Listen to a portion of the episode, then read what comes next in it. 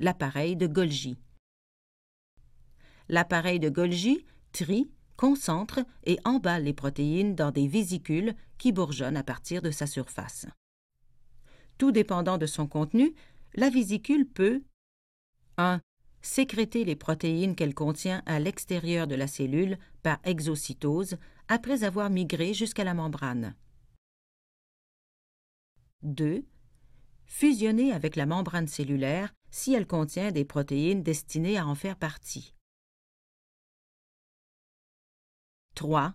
Devenir un organite à part entière, le lysosome, si elle contient des enzymes digestives.